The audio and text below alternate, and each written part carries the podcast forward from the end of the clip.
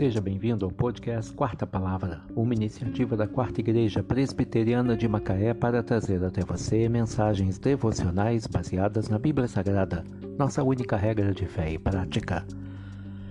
Nesta terça-feira, 6 de dezembro de 2022, veiculamos a quarta temporada, o episódio 397, quando abordamos o tema Um presente abre portas.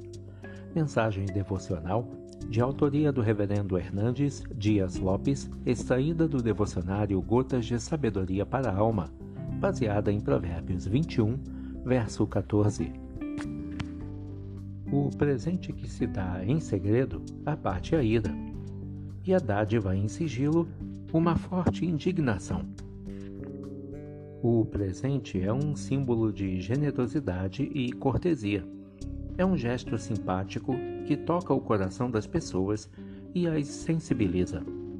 Demonstra afeto e pavimenta o caminho da amizade. Mesmo quando o relacionamento fica estremecido, o presente abate a ira e aplaca a indignação. O presente prepara o ambiente para o abraço da reconciliação e para o beijo do perdão. Abraham Lincoln, 16º presidente norte-americano, disse que a melhor maneira de vencer um inimigo é fazer dele um amigo. O amor é uma força irresistível, quebra as maiores barreiras. O amor constrói pontes onde o ódio cavou abismos.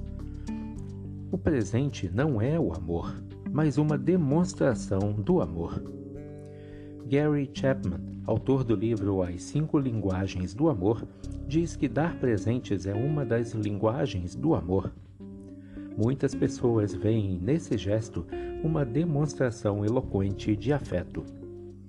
O sábio está ensinando que o presente discreto esvazia o balão da ira, e a dádiva feita em sigilo apazigua a maior fúria.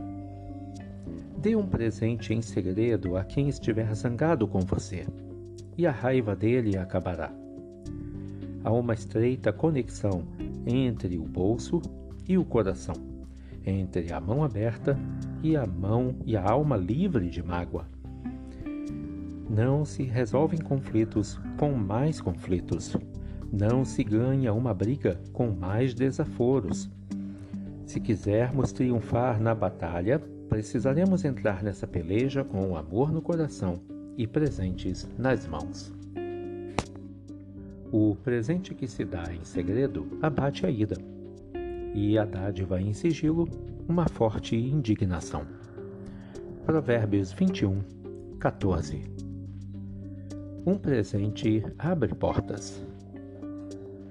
Que Deus te abençoe.